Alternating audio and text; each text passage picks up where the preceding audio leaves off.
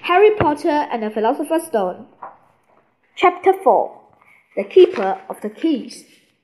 2. Couldn't make us a cup of tea, oh yeah? It's not been an easy journey. He trod over to the sofa, where Dudley sat frozen with fear. But job, be a great lump, said the stranger. Dudley squeaked and ran to hide behind his mother, who was crouching terrifiedly behind Uncle Vernon. Ah, here's Harry, said the giant. Harry looked up into the fierce, wild, shadowy face and saw that the beetle eyes were twinkling in a smile. Last time I saw you, you was only a baby, said the giant. You look a lot like your dad, but you've got your mom's eyes. Uncle Vernon made a funny rasping noise. I demand that you leave at once, sir, he said. You are breaking and entering. Oh, shut up, Dudley, you great plump, said the giant.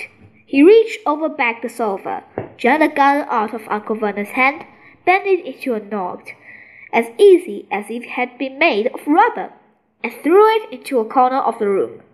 Uncle Vernon made another funny noise, like a mouse being trodden on. Anyway, Harry, said the giant, turning his back on the Dursleys. A very happy birthday to ya. Got some over here. I might set out some point, but it'll taste all right.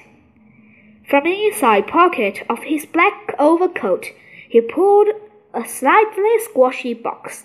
Harry opened it with trembling fingers. Inside was a large, sticky chocolate cake with Happy Birthday Harry written on it in green icing.